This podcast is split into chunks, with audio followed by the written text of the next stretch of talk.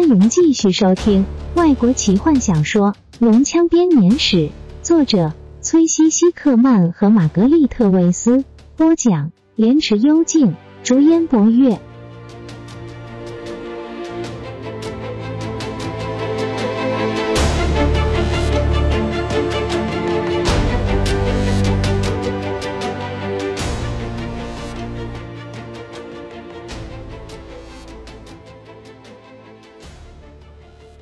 这样啊，坦尼斯，你是个军官，而且是在我的麾下，我应该常常检阅我的部队的。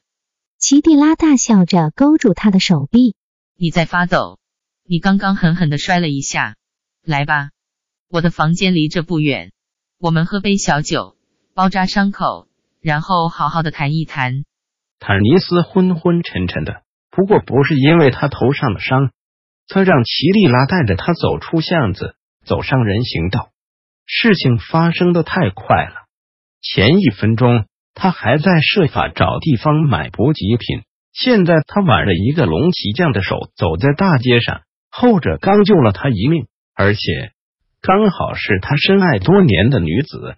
他无法克制的瞪着他，齐蒂拉知道他正盯着自己看，他用隐藏在柔软卷曲的黑色睫毛之下的大眼睛回望着他。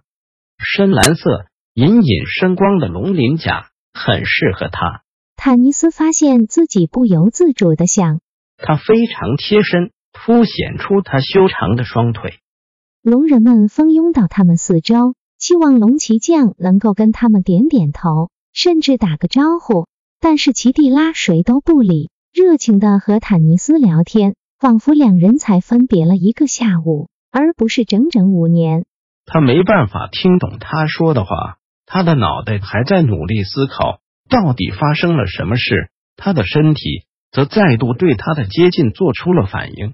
面罩让奇蒂拉的头发有些湿漉漉的，头发卷曲着贴在前额和脸颊上。他不经意的用手将它们拨开，这是他很久以前的习惯。这个小动作带来了许多的回忆。坦尼斯摇摇头，绝望的试着。把这个世界重新拼凑在一起，试着听懂他说的话。他朋友们的性命都维系在他现在的反应上。头盔底下还真热，他说：“我不需要那种可怕的面具来统治我的属下，不是吗？”他皱着鼻子问：“不，不需要。”坦尼斯结巴的说，觉得脸上一阵火热。还是那个坦尼斯，他喃喃的说，身体紧靠着他。你还是像个小孩子一样容易脸红，可是你从来都不像一般人，从来都不像。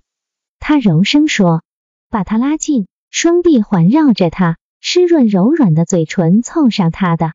齐蒂拉，坦尼斯挣扎着往后退，不可以，不要在大街上。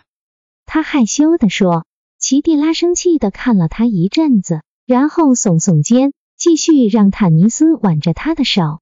两人继续走在街上，龙人们放肆谈笑着。还是那个坦尼斯，他又说，这次加上一声轻轻的叹息。我不知道为什么，我愿意原谅你。其他胆敢拒绝我的男人，都会立刻死在我的剑下。啊，我们到了。他走进弗罗申最好的旅馆，这家名为岩峰的旅馆建造在悬崖上，俯瞰着伊斯塔血海。浪花拍击着底下的沿岸，旅店的主人快步走向前。我的房间准备好了吗？奇蒂拉冷冷的问。好了，龙骑将大人。旅馆主人不停鞠躬。当他们走上楼梯时，旅馆主人抢在他前面，先看看是不是一切都安排妥当。奇蒂拉看着四周，他觉得一切都很满意，自在的把面罩丢在椅子上。开始脱下手套，坐在椅子上。他优雅的伸出一条腿。我的靴子。他微笑着对坦尼斯说。坦尼斯吞咽着，给了他一个虚弱的微笑。坦尼斯抓住他的脚，这是他们之间的一个小游戏。他会替他脱下靴子，最后总是会。坦尼斯试着不要想下去。给我们一瓶你最好的酒。奇蒂拉告诉那个旅店主人。还有两个杯子。他抬起另一只脚，眼睛看着坦尼斯。之后不准打搅我们。但是，大人，旅店主人迟疑地说。龙骑将艾瑞阿卡斯大人有给您的口信。在你送上酒来之后，如果你再出现，我会把你的耳朵砍掉。奇蒂拉微笑着说，一边从腰上抽出一柄匕首。旅店主人脸色大变，点点头，飞快的离开。奇蒂拉大笑，你看，他摆动着在丝质长袜底下的脚趾。来，让我脱掉你的靴子。我。我真的得走了。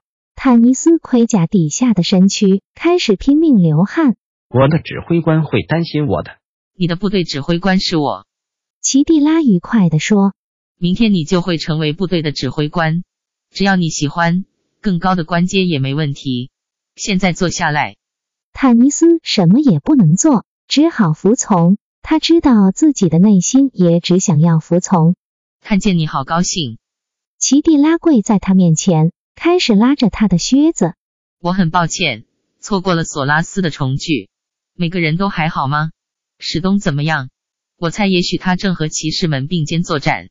你们两个人分开了，我并不惊讶，毕竟我本来就不能理解你们两人间的友情。奇蒂拉继续说着，坦尼斯却听不进去了，他只能看着他的脸。他早就忘记了他有多么可人。多么的让人垂涎！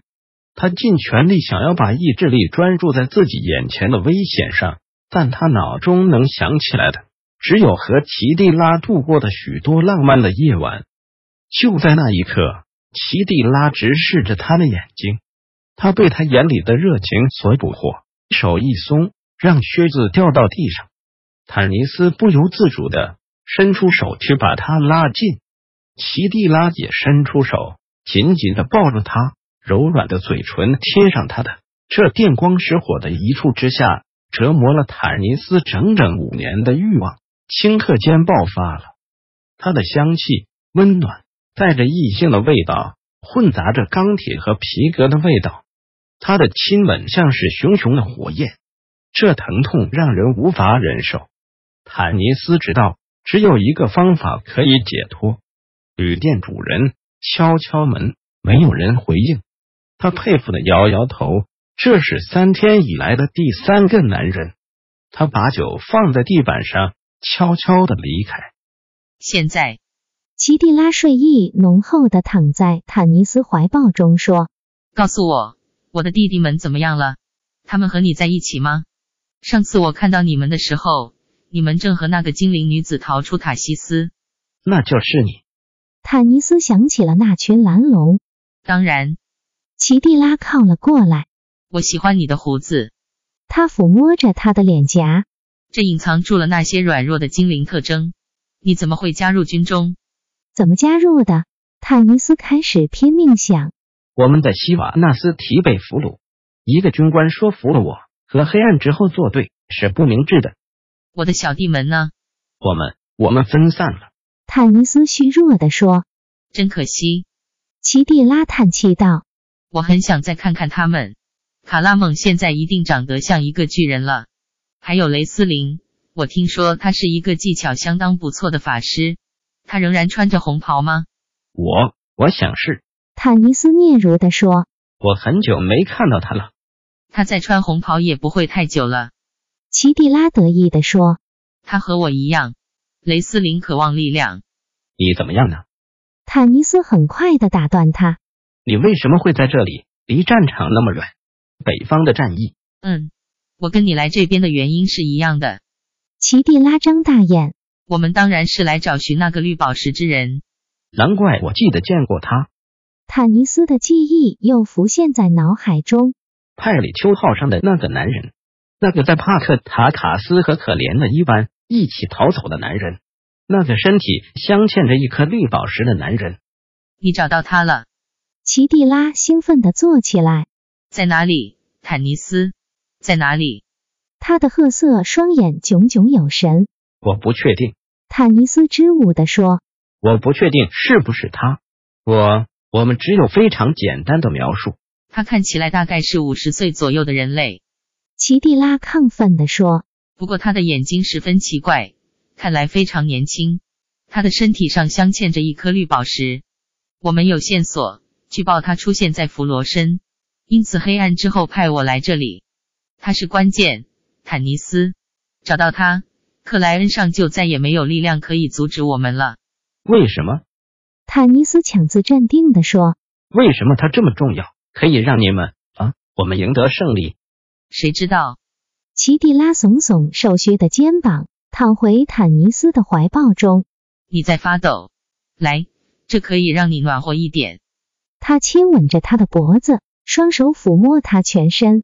我们只知道，唯一可以干净利落的结束这场战争的方法，就是找到这个人。坦尼斯吞咽着，感觉到自己在他抚摸下全身发热。想想看，奇蒂拉在他的耳边说。他的呼吸又热又湿。如果我们找到他，你和我就可以把整个克莱恩踩在脚底下。黑暗之后给我们的赏赐会远远超过我们的想象。你和我就像以前一样，坦尼斯。我们现在就走吧。他的话声在他的脑中回绕。两个人在一起，永远结束战争，统治克莱因。不行，他想，感觉到喉咙一紧。这太疯狂了，我的朋友们，我的同胞，难道我做的还不够吗？我欠他们什么？不管是人类和精灵都一样，什么都没有。伤害我的是他们，唾弃我的是他们。这些年来，我都过着被放逐的生活，为什么要替他们想？谁替我想一想？也该是我替自己好好想一想的时候了。这是我朝思暮想了那么久的女人，她马上就可以变成我的奇蒂拉，美丽诱人。不行，坦尼斯沙哑的说。不行。他换上轻柔的语调，伸出手，他把他拉回来。明天也不算迟。如果是他的话，他不会逃走的。我知道。奇蒂拉微笑着，叹口气，躺了下来。坦尼斯弯下身。热情的吻着他，他听见远处伊斯塔血海的浪涛不停拍击着海岸。本集就为您播讲到这了，祝您愉快，期待您继续收听下一集。